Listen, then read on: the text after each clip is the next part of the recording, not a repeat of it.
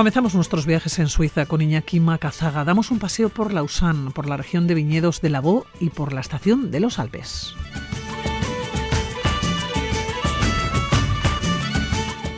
Seguimos hablando de montañas, eh, pero esta vez de los montes que rodean las capitales vascas. Son modestos, son fáciles de recorrer, pero algunos de estos parajes naturales son menos conocidos y conservan aún un gran atractivo paisajístico, cultural e histórico que bien merecen una visita excursionista. Cogemos un vuelo, nos vamos hasta Canadá. Xavier Bañuelos nos acerca a los parques nacionales. Toda una explosión de naturaleza. Comenzamos.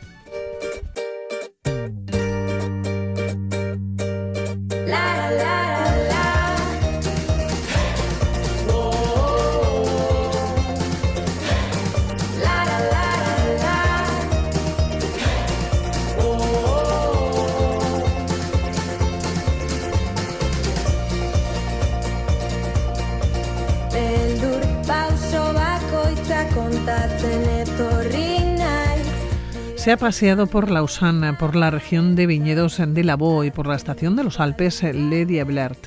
Un viaje corto pero intenso en el que nuestro invitado ha disfrutado muchísimo.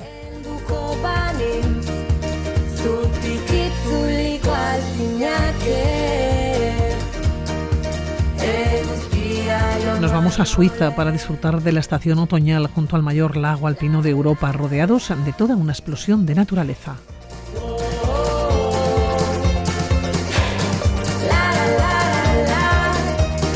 Iñaki Macazaga, compañero, ¿qué te llevo a Suiza? ¿Qué te llevo a Lausanne? ¿Cómo estás, Según Buenos días.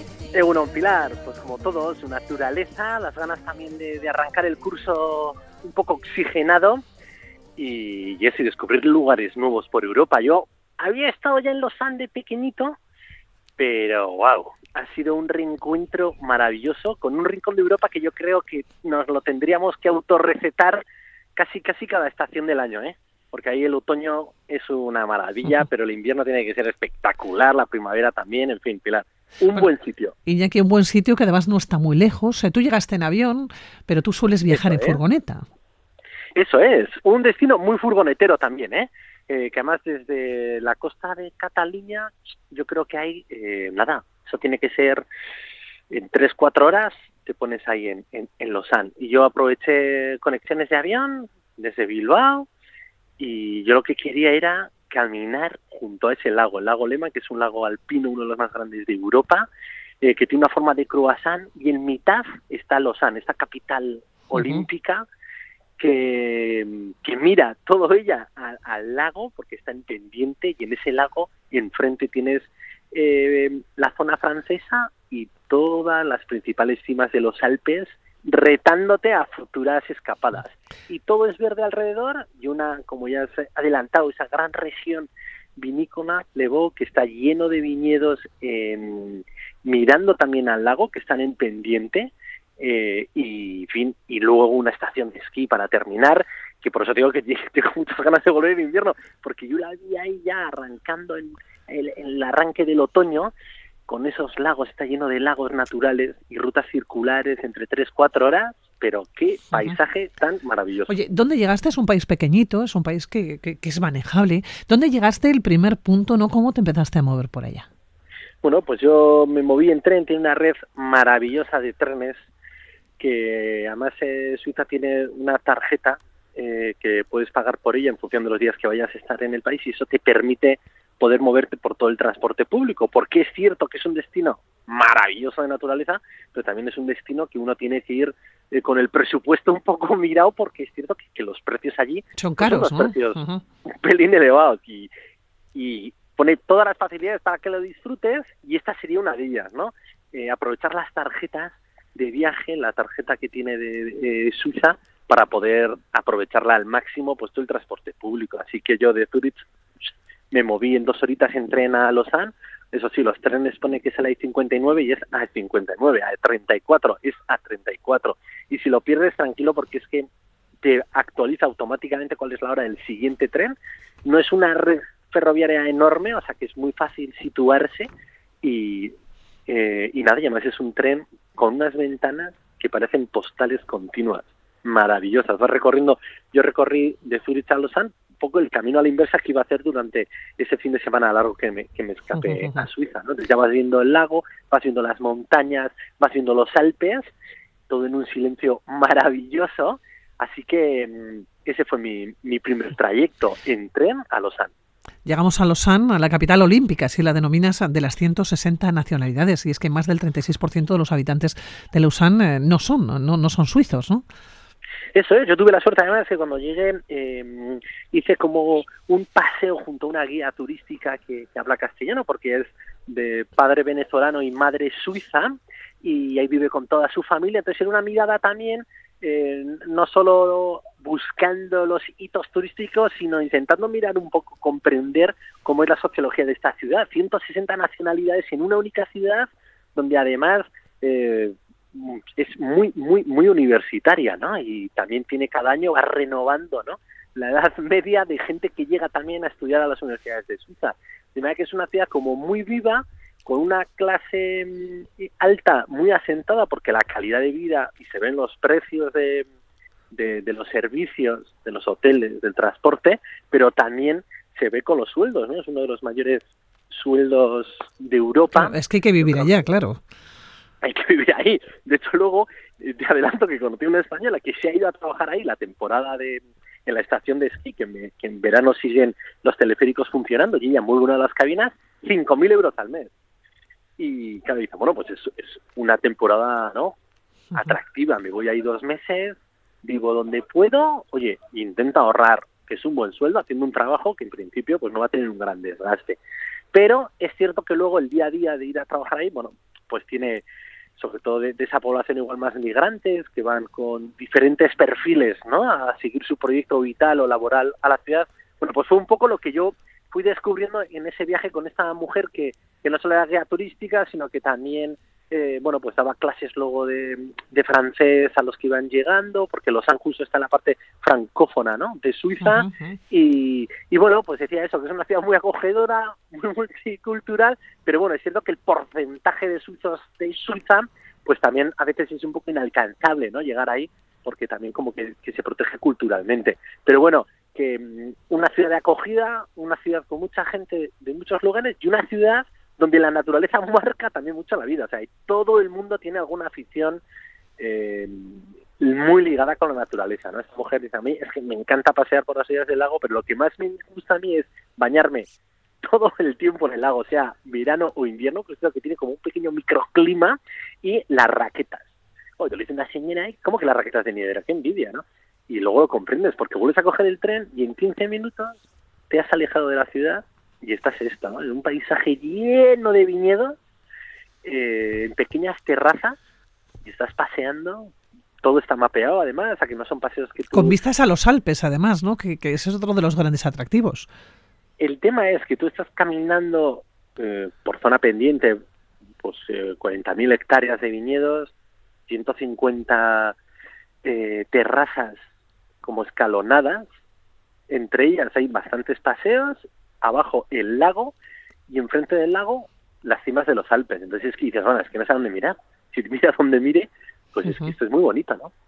Para disfrutar eso, pues largas caminatas. Y ella decía que además ella lo que sobre todo hacía con los recién llegados, con la gente no, joven o proyectos migratorios que llegaban aquí y les costaba un poco hacerse, era a naturaleza. Este es un lugar de acogida y es un lugar que el tiempo que tardes un poco en hacer tu hueco en la ciudad, lo que tienes que hacer es aprovechar esa naturaleza, pasear, pasear, pasear.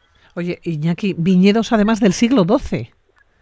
Pues sí, no hay, hay constancia de toda la actividad vinícola muy ligada a órdenes religiosas que llegaron allí y empezaron a trabajar a trabajar con el vino y a veces Suiza pues lo mismo no está ligado a la banca está ligado a los relojes al chocolate pero muy pocas veces se nos no se nos dibuja el vino sí. el vino bueno eh, yo justo pues eh, ahí conocí a una gallega una mujer que llegó con 19 años está ya a punto de jubilarse, se lleva toda la vida allí, su madre también era suiza y una mujer que llegó a trabajar, tuvo, llegó a tener hasta cuatro restaurantes y está enamorada de esa región, de la región vinícola. De hecho, pues ahora trabaja en una bodega familiar, cuatro generaciones, tiene una pequeña eh, bodega. dice, es que nosotros todo lo que se produce aquí se vende. Es que no necesitamos ni promoción. Casi mejor que no sepáis ni que existe nuestro vino, porque es que aquí todo se, todo tiene salida. También el precio de la botella es un precio de, referencia suiza y, también fue para mí esa manera también de caminar por esos paisajes. Estaba pensando que si el sueldo son 5.000 euros en Suiza, la botella de vino, no quiero ni preguntar lo que puede costar.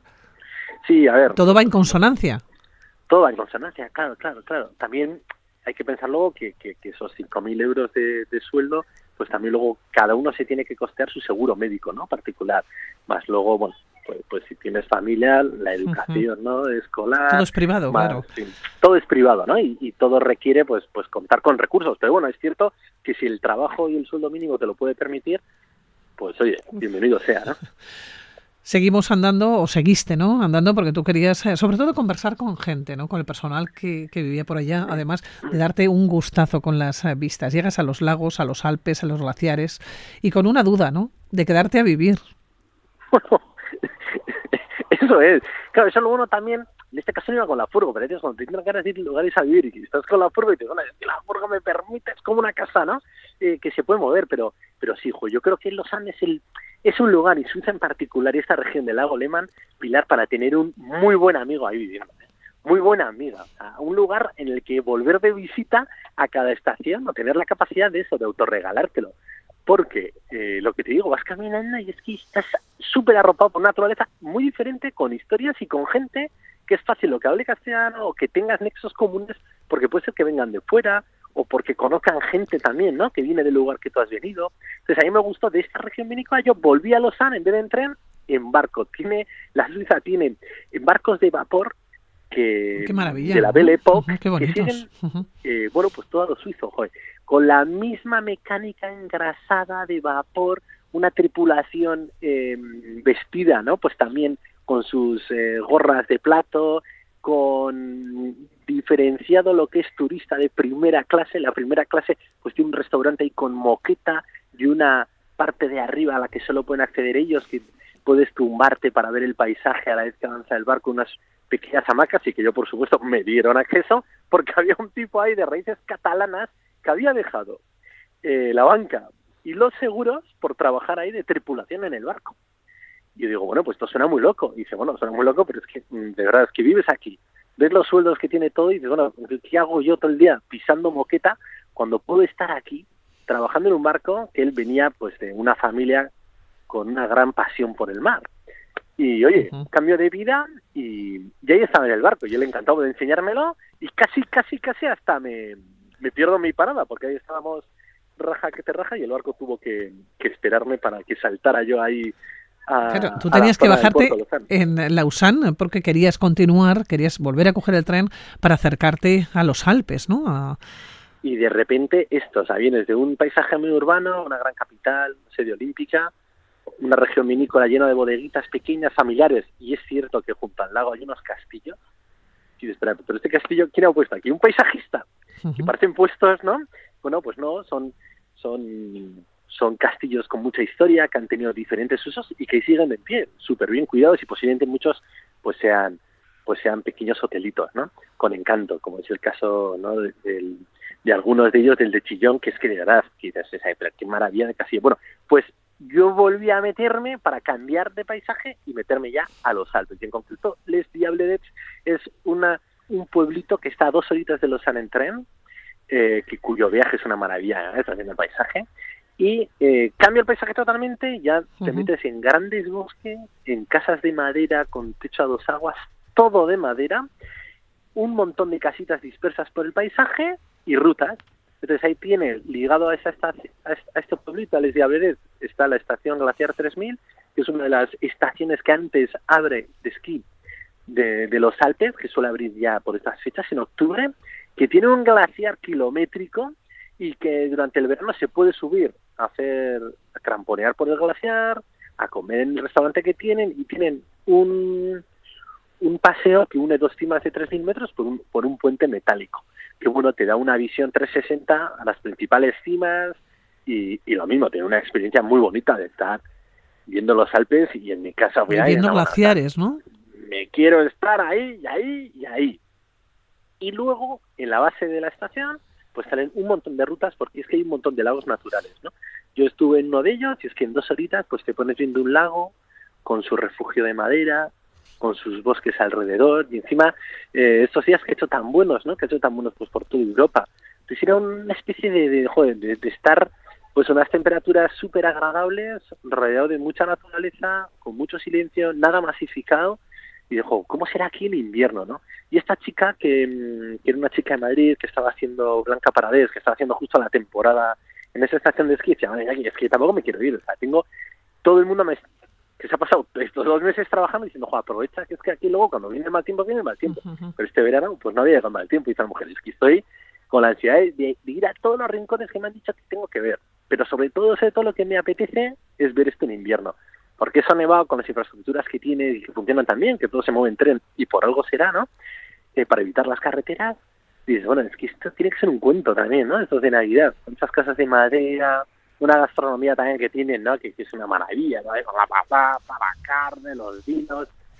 Pues me quedo con muchas ganas de, de, de volver y tenía muchas ganas también de, de, compartírtelo. Bueno, estamos hablando de un país en principio de cuento, un país de postal, un país pequeñito, un país muy manejable en el que moverse, ¿no? A través de del tren o a través probablemente no de cualquier eh, vehículo público pues es bastante más sencillo ¿no? Que, quizás en otros países no decíamos por lo manejable y por lo pequeñito además un país muy cuidado eso sí con la cartera llena eh sí yo las he hecho con la cartera llena porque bueno eh, con la cartera por lo menos porque es cierto que los precios y, y lo sabemos no en cuanto uh -huh. cruzamos ya la muga hay Parral de Francia y hay un pequeño salto, pues a medida que vamos llegando a Europa y Suiza yo creo que estaría ahí el tope, junto ¿no? con los países nórdicos, pues es que los precios cambian mucho, ¿no? Lo que cuesta una caña, lo que cuesta ¿no? un menú del día, si lo hay, o la carta.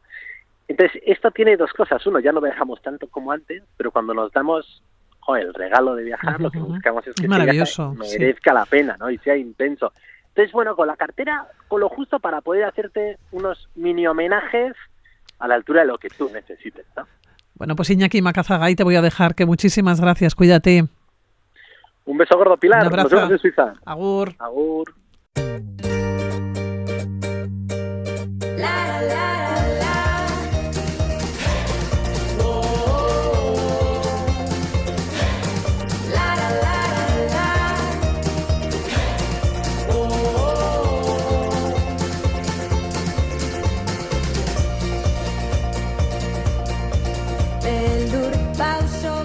Los montes que, rodean las capitales vascas son modestos, son fáciles de, de, recorrer, pero algunos de estos parajes naturales son menos conocidos y conservan aún su atractivo paisajístico, cultural e histórico que bien merecen una visita excursionista.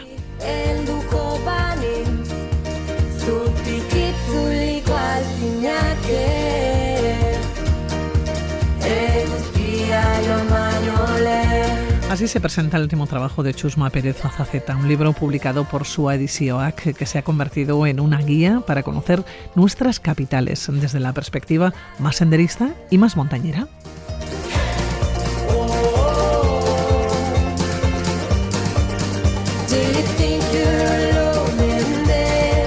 Hablamos de 24 rutas en la periferia de Gasteiz, de Bilbo, de Donosti, de Iruña. Chusma Pérez Azaceta, ¿cómo estás? Bueno, buenos días. Hola, bueno, buenos días. Bueno, Chusma, con libro calentito, con una novedosa guía, decíamos, para conocer nuestros alrededores, que lo desconocemos mucho, ¿no? Sí, sí, sí, sí, acaba de, de salir de imprenta, ya está en, en, librerías y sí, y estoy contento porque, a ver, llevo bastantes años dando, o sea, escribiendo rutas, guías de montaña por toda Euskal Herria y siempre tenía pendiente, siempre pendiente, pues eso, ¿no? Que veía siempre que iba a, a la montaña que, que eh, las capitales eh, siempre estaban rodeadas de, de, montañas, ¿no? Pues más bajas, más, más modestas, como dices tú, pero pero todas las, todas las capitales estaban va, lo tenía ahí, lo tenía ahí pendiente, lo tenía pendiente y, y nada, pues eh, hace, pues ya sabes, con este con el tema de la pandemia. Que hemos tenido que, que quedarnos alrededor de las ciudades, ¿no? alrededor de nuestras casas. Sí, que nos tuvieron primero en casa y luego cuando nos dejaban nos daban un poco suelta y, y empezamos a conocer los, los montes de alrededores. Dices, joder, esta es la mía, esta es la oportunidad de, de, de hacer algo de eh, pues eso no de las montañas de, de, de las capitales conocer las, las montañas desde Sí. la, vertiente montañera Chusma, porque hablamos de los montes, de las montañas que rodean, como bien dices, los núcleos urbanos, ¿no? Eh, Son montes que Sí. se han transformado por la presión precisamente de estas eh, ciudades. Ahora mismo, ¿qué han conservado? Porque tú hablas de verdaderos tesoros naturales, ¿no? Sí, sí, sí, bueno, hay siempre en todo, en, to- en todas estas, en todas las, la mayoría, como dices tú, pues eso, ¿no? La presión, la presión de, de, de, la ciudad, pues ha ido, pues, en- eh, transformando, de- lo- lo- dejémoslo así, ¿no? Pero todavía podemos encontrar eh, eh, lugares que, que eh, eh, buscando senderos y, y mm, atractivos, sí, sí, atractivos, muy, muy atractivos. Vamos a hablar de estos atractivos. Hablamos de 24 rutas que desde el corazón de las ciudades ascienden a cimas que son muy, pero muy variadas. Comenzamos, si te parece, aquí en, en, en Gasteiz. Comenzamos en Vitoria, Sí. en sus alrededores. ¿A dónde nos vas a llevar? Pues mira, en, eh, en, en Vitoria tenemos muchas posibilidades, muchas. Eh, pues desde los humedales de Salburúa, ¿no? Eh, eh, muy conocidos por todos. Luego tenemos al sur de, de- de Vitoria, están los, eh, los montes de, de Vitoria, que ahí hay bastantes, bastantes cimas, como Larizú, eh, uno de los montes más clásicos de, de, de- de la ciudad, o, o Zaldiarán, eh, Arrieta, eh, o sea, montes, montes que, que, que están, o sea, que cimas, digamos, ¿no? Montañas. Pero, pero por ejemplo, yo, eh, hablando de, de, de, de esos, de esas eh, zonas o rutas más, más, más curiosas y más y que la gente no conoce, por ejemplo, ah, di- diría que, eh, que, que, que, que podemos encontrar unos pozos de, de los pozos de Lendía, ¿no? En Apodaca, que salimos desde desde Foronda, ¿eh? Eh, y llegamos por unos senderos que, que están balizados hasta hasta una atalaya encima de Apodaca, Santa Lucía, y, y de repente nos nos, nos vamos vemos un- los uno- una zona cástica que, que surge del agua de, de- desde dentro no y antes de y luego una vez que, que- que el agua surge eh, pues no, se va recorriendo hacia el, el río Zaya no entonces es una cosa curiosa que está ahí muy muy muy cerquita y, y- y yo creo que, que no es tan conocida Y son desconocidos eh, porque nos vas a adentrar en lugares eh, de cercanos, pero en lugares también que cuentan con eh, retazos de nuestra propia historia. ¿no? Has hablado de. Zaldiaran, yo te voy a hablar de la Torre de Esquivel. Eso eso sí ¿Qué nos Sí, hablas? sí. ¿Qué nos cuenta? ¿Qué nos acerca a Esquivel? Pues eh, eh, bueno, es un, el castillo de Esquivel, así, y que era como, como una como una torre defensiva, ¿no? Pero pero si, si un poco indagas un poco, era como una torre de como, como de señales ópticas o de, eh, levantada levantada durante la guerra eh, carlista en el siglo XIX, un telégrafo óptico. Sí, sí, te quiero decir que no sé, que, O sea, que es, ascen- que es sí, curioso. ascendemos cimas, pero también eh, nos metemos de lleno en el mundo de nuestra historia. Estamos hablando de, de Gasteiz, de los alrededores, pero vamos a irnos eh, a Bilbo. ¿Qué podemos ver si nos acercamos allá, a la capital vizcaína? Vamos a ver, en Bilbo, pues en Bilbo eh, tenemos, pues eso, ¿no? Desde el, desde el famoso y concurrido Pagasarri, el monte, eh, o sea, que es el más conocido y donde, donde la gente ya se eh, va normalmente. Eh, Ermita de San Roque, eh, desde Arzanda, no sé, hay, hay, hay, varias zonas. Yo, yo igual, Malmasín, Malmasín que, eh, que, que luego que, que lo uno con una ermita que hay cercana de San Martín de Finaga, saliendo desde Bolueta. Eh, igual hay, podía destacar, pues mira, eh, Arnotegui, desde el parque de Miribilla, que, que está muy cerca de muy cerca de, del casco de, de, de Bilbao y es muy accesible y, y no y te da y te da la la parece que, que o sea que ya está subiendo una, una señora montaña no. Eh, Una- Chusma, y, y está ahí mismo Estamos hablando siempre de montañas eh, y también de senderismo, es decir, que podemos Ah, sí, hacerlo sí. personas que no somos eh, o, o estamos muy muy muy adentradas en el mundo del montañismo, es decir, que no hacemos ocho miles.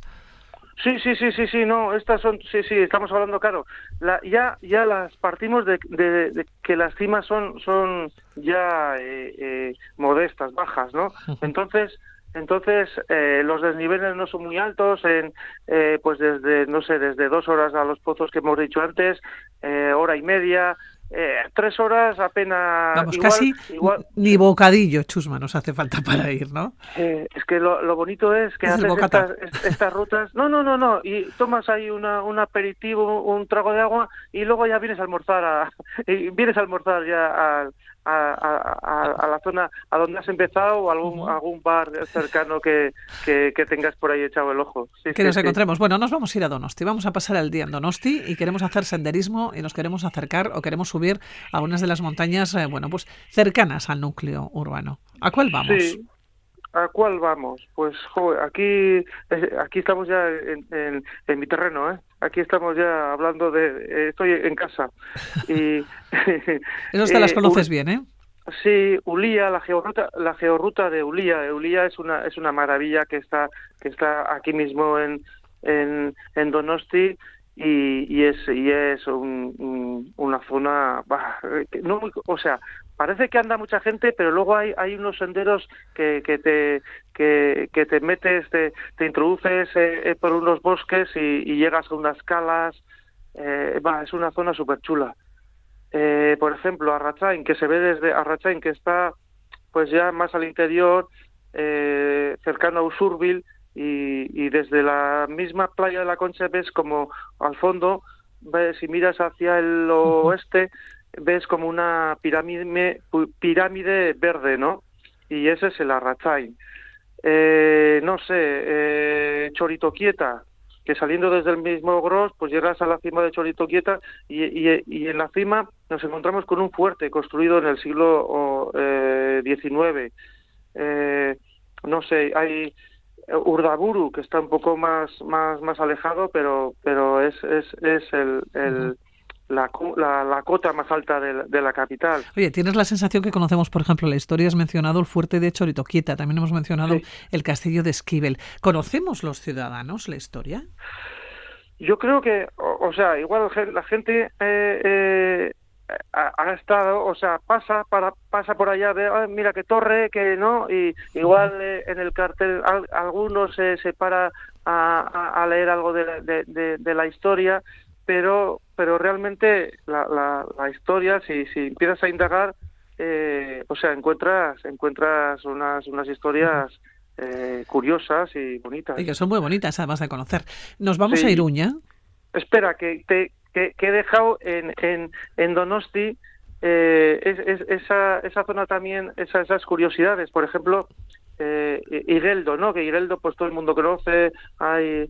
eh, la, Es la estampa, ¿no? eh, Es la fotografía. La estampa, la estampa. Pero yo, eh, con la ayuda de, de, mi, de mi buen amigo eh, Jesús María Alquezar, que escribe un bonito prólogo, pues, pues él, eh, él, él me enseñó cómo, cómo llegar a, a, a las, a las fuentes, a, a, a- a to- todas las fuentes que hay en, en Ireldo, ¿no? Pues algunas son privadas que y no las puedo sacar en, en la guía, otras son, son unos senderos muy, muy, muy desconocidos, pero un poco, pues eso, la curiosidad es, es que, que, que accedemos a, todas las fuentes que, que existen en, Ujú. en Ireldo.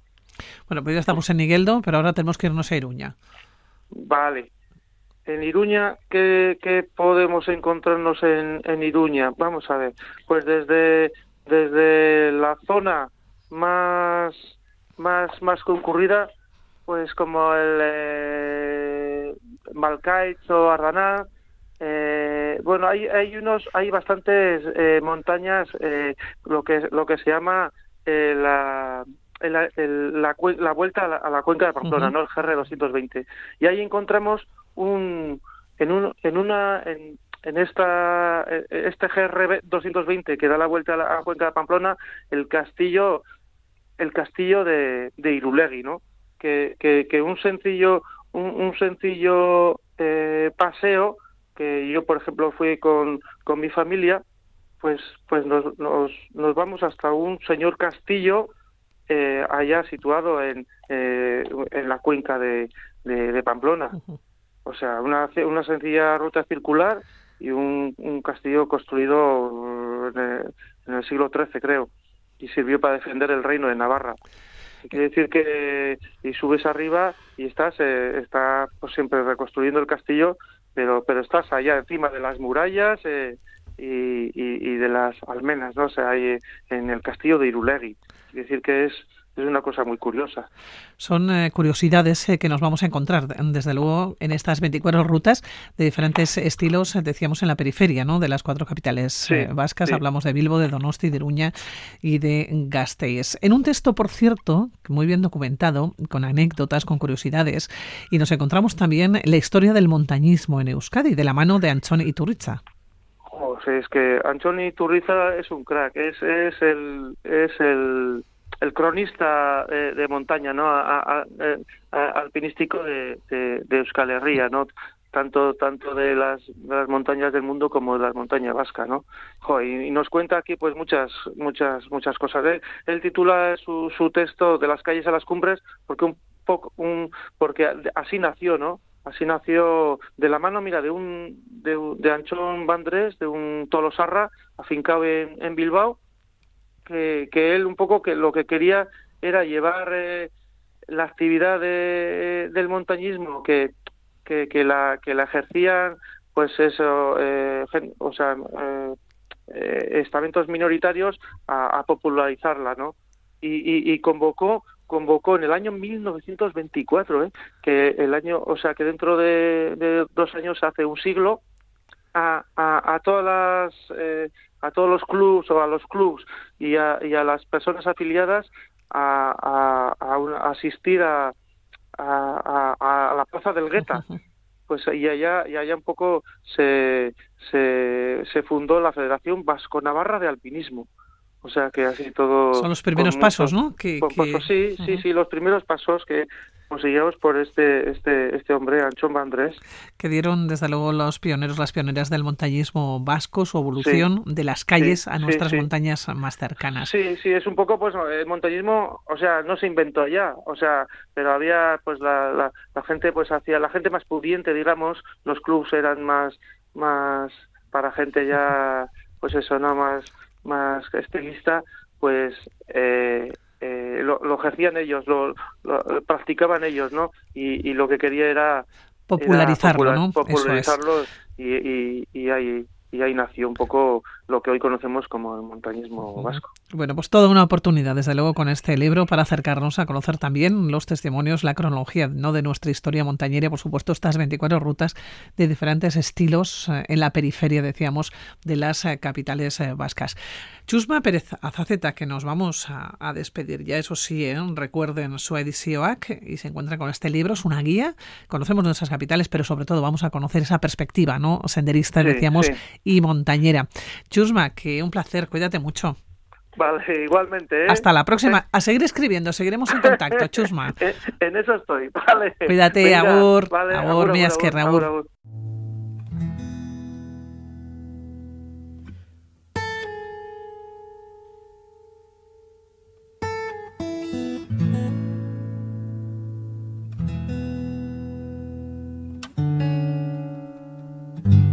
Canadá cuenta con algunos de los mejores parques nacionales del mundo, parques espectaculares, sitios impresionantes, serenos y de gran belleza.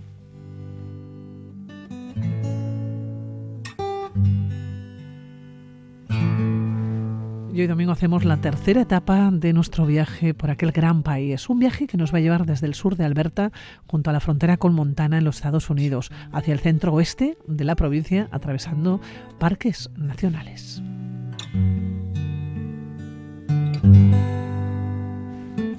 Y así, acompañados de la música, Xavier Bañuelos, entramos en las rocosas. ¿Cómo estás, Egunon? Buenos días. Eso, Egunon, pues muy bien, muy bien. Aquí a punto de entrar en las rocosas, inmejorable.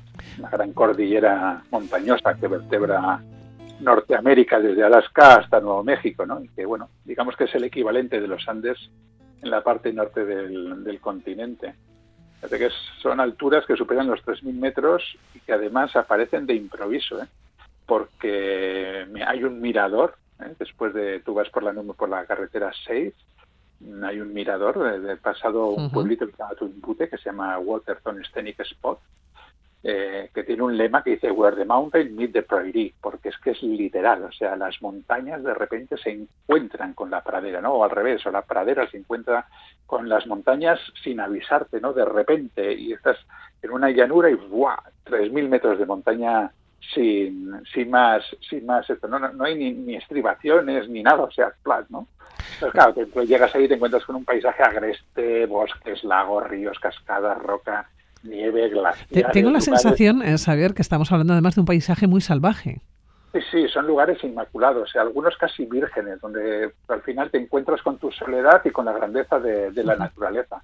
Y luego, además, eh, recorre, digamos, la frontera entre Alberta y la Columbia Británica, que son dos provincias preciosas de, de Canadá, que, y que coincide con lo que llaman ellos el Great Divide, uh -huh. es la divisoria de, de aguas norteamericana, es donde, donde nace, pues digamos, todas las cuencas de los grandes y los largos ríos que vierten en el Atlántico y de los más cortos que, que vierten en el, en el Pacífico. Oye, tu primer contacto con las rocosas es un parque nacional.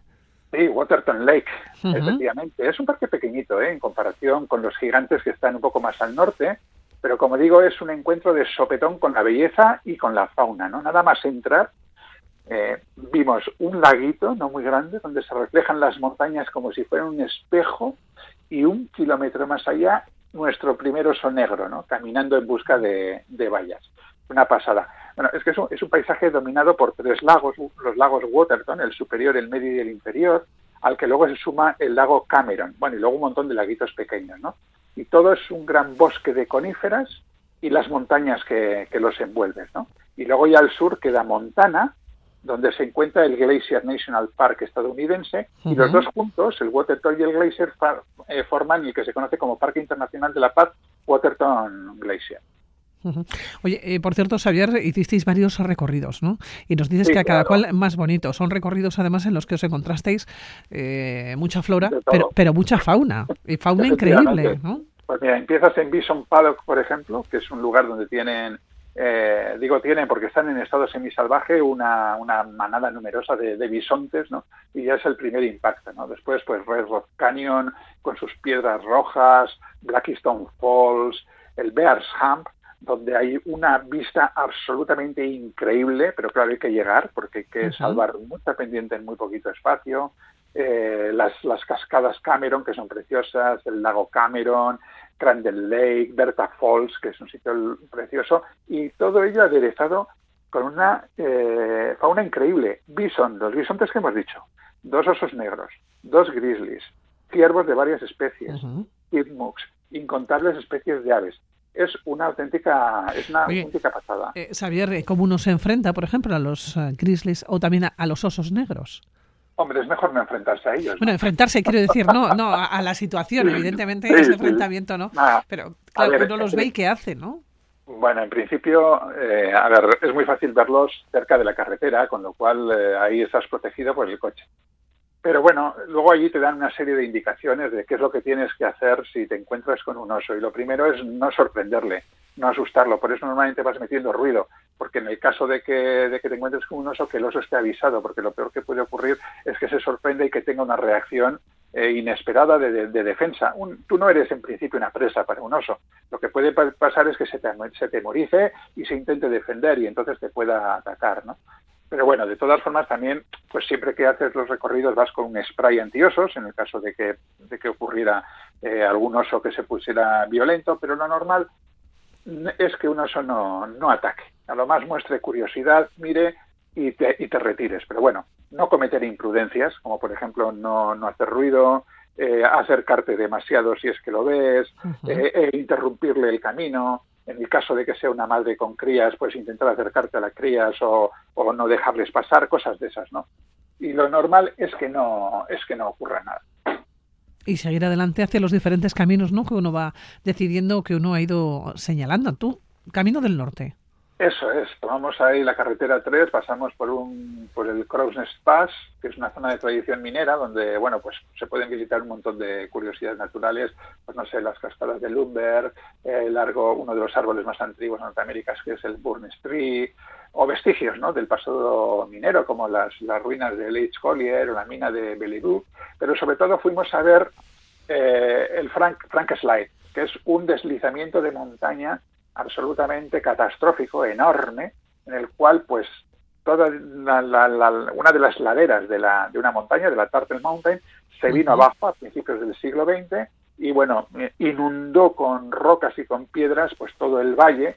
Y, eh, bueno, la verdad es que fue dramático porque se llevó por delante el pueblo y mató a un montón de personas, pero la verdad es que hoy constituye eh, no solamente ya una curiosidad geológica, sino es, es una ves como la naturaleza, ¿no? Cómo actúa la naturaleza y cómo puede cambiar las cosas en un instante, en este caso por un deslizamiento y a la vez, pues bueno, es una especie de belleza dramática que resulta tremendamente atractiva. Claro, yo decía, Xavier, al comienzo que Canadá cuenta con algunos de los mejores parques eh, nacionales eh, del mundo, ¿no? Que son Sí, parques espectaculares, sitios impresionantes, serenos eh, y de gran belleza. ¿Como cuántos puede llegar a tener?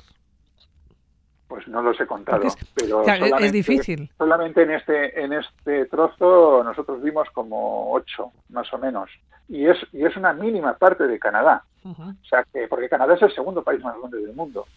No sé cuántos podrá tener, 40. No, no, no, la verdad es que no Es sé, que es tremendo, pero tengo la- vamos para- La sensación que un parque nacional eh, eh, se da la mano con otro.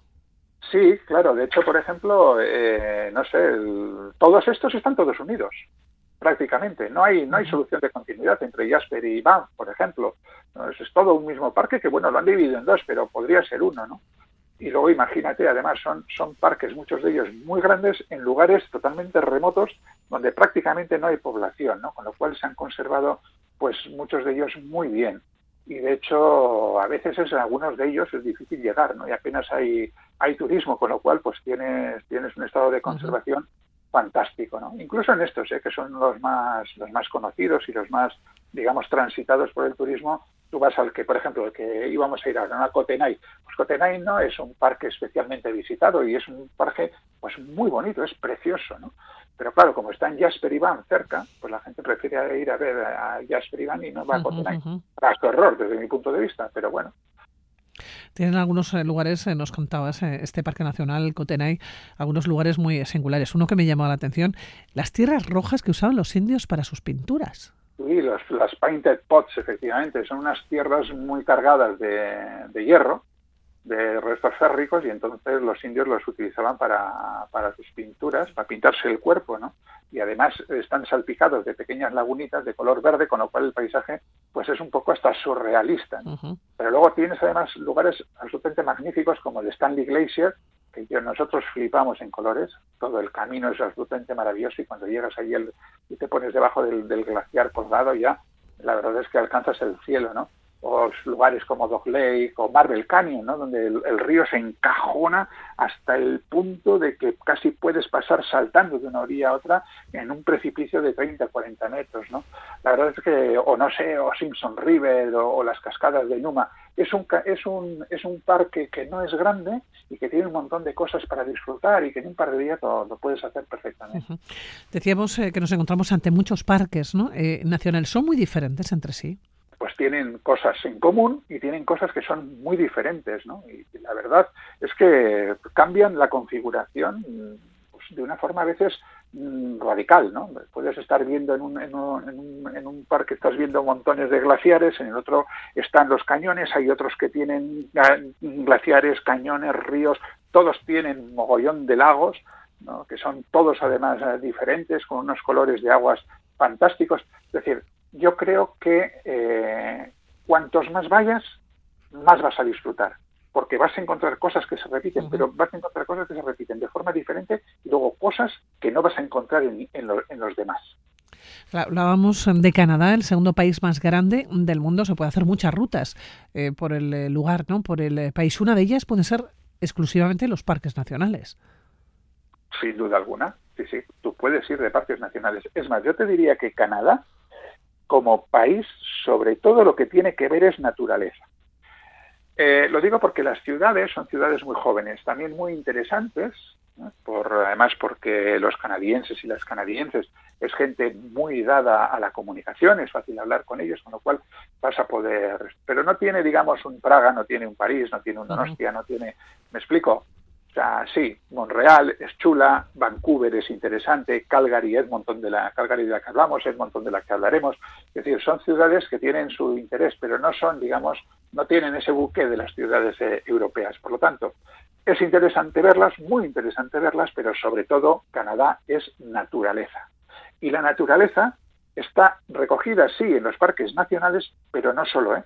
Porque vas a encontrar otros lugares en Canadá que igual no están eh, Ujú. como espacio protegido, pero que no dejan de, ter- de tener una belleza increíble. Entiendo que hay parques nacionales que son más grandes, otros más pequeños, y los pequeños Sí. también tienen mucho eh, valor. Incluso nos encontramos con alguno eh, que literalmente es un monte convertido en parque nacional, no por petición popular. Sí, efectivamente. Ahí, mira, muy, muy cerquita de- del que estamos de hablar, de Cotenay, están los, los parques de Glacier y de y Mount Revelstock. Eh, son dos, eh, son pequeños los dos y los dos prácticamente están unidos.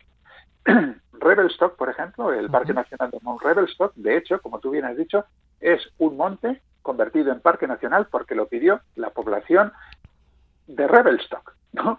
Entonces, es, es una montaña que la, la han convertido en, en- en parque nacional. Son 2.000 metros de montaña, 2.000 metros de altitud. Se sube en coche, ¿eh? prácticamente hasta arriba, hasta un kilómetro de la cumbre. Luego allí ya puedes, eh, hay un autobús que te lleva, puedes hacerlo andando. Y luego, pues bueno, tiene diferentes recorridos cortos entre el bosque, con unas vistas magníficas, otras un poquito, un poquito más largos, ¿no? Viendo valles, montañas, algunos, como digo, algunas montañas de más de 3.000 metros. Tiene un problema que son los mosquitos, está eh, infectado de mosquitos, pero bueno, aparte de Todo no podía ser perfecto. Exactamente. Yo siempre digo que los paraísos están muy bien, pero todos tienen mosquitos. Bueno, el caso es que, que, que- que si vas protegido tampoco pasa nada, ¿no? Pero bueno, eh, durante la ascensión o la bajada, como se prefiere, además hay una colección de estupendos miradores, ¿no? En lo que se ven, salen varias rutas. Yo me acuerdo que hicimos, por ejemplo, la de Broken Brights, que es muy, muy chula. Y luego abajo en la falda hay un lugar que le llaman el Gian Cedars Broadwalk, que es un paseo de medio kilómetro más o menos por una zona de bosque donde vamos a encontrar los bosques más grandes y más viejos de las rocosas canadienses, que son tuyas gigantes, ¿no? Eh, lo que ellos llaman red los cedros rojos de- del Pacífico. Y al lado está el Glacier, otro parque nacional que es un poquito más grande. ¿eh? Eh, estos no están exactamente en las rocosas, ninguno de los dos, ¿eh? pero están en las montañas Selkirk, que son parte de las montañas Columbia, pero vamos, que están pegaditas a las, a las rocosas, ¿no? Y este, este parque, el Glacier, pues yo qué sé, se podría definir algo así como un puerto de montaña rodeado de glaciares, ¿no? El, el puerto es el Roger Pass y alrededor están las montañas, 3.000 metros de montaña. Y luego un rosario de glaciares, porque hay más de, hay más de 30, ¿no? No son muy grandes, el más grande es el glaciar Illecillewaet, que, que bueno, está, está bien, es muy bonito, pero bueno, no es un glaciar inmenso, ¿no? Pero bueno, está bien. Y luego, pues bueno, tienes un montón de, de la- de valores naturales, pero además es también históricamente relevante porque el Paso Rogers, digamos que fue uno de esos jalones en la construcción del ferrocarril transcanadiense, ¿no? Atravesando pues una orografía que era Muy accidental complicada, y complicada claro. donde, donde las haya, ¿no? Efectivamente. Y luego, pues bueno, tiene lugares muy curiosos. Por ejemplo, hay un lugar donde están los cañones que se utilizan para provocar avalanchas, ¿no? Es decir, para evitar que, que caigan de forma incontrolada, se les, se les pegan ahí unos buenos pepinazos para que, para que caiga la nieve, ¿no? Y luego hay sitios preciosos, pues por ejemplo, las cascadas de Bear Creek, eh, el Meeting of the Waters, donde se juntan los ríos White y Azulcán, eh, el Loop Brook, por ejemplo, que es una zona de, atravesada por la antigua vía férrea, ¿no? muy Por el bonito. tren, sí. Sí, eh, sí, pero ahora ya está abandonado. ¿eh? Ahora, ahora digamos que es una vía verde. Entonces es una auténtica preciosidad porque vas entre bosques con los glaciares de fondo, muy bonito. El Rock Bueno, pues- Garden, que es una acumulación allí de rocas de forma anárquica, precioso. Xavier, te vamos a dejar en Canadá, volveremos, seguiremos hablando, Volveremos. seguiremos metiéndonos de lleno en los diferentes parques eh, nacionales. Es uno, mm, yo creo que uno de los baluartes, ¿no? Eh, tanto Sin por la naturaleza, ¿no? Sino también por la historia que todo conlleva y como decimos, pues estamos hablando de un paraíso natural. Que nos vamos a despedir, Xavier Bañuelos, que un abrazo. Pues nos vemos la semana. Bueno, cuando toque. Cuando toque, nos vemos. Agur, va. Agur, agur.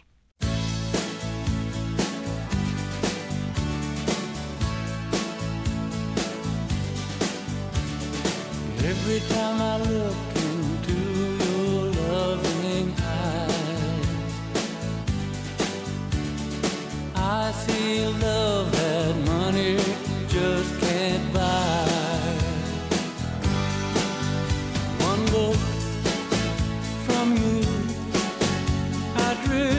Con la música de Roy Orbison despedimos las aventuras, despedimos los viajes. Volvemos unos minutos después de las noticias con Déjate llevar con más entrevistas y con más viajes. Volveremos la próxima semana. Agur.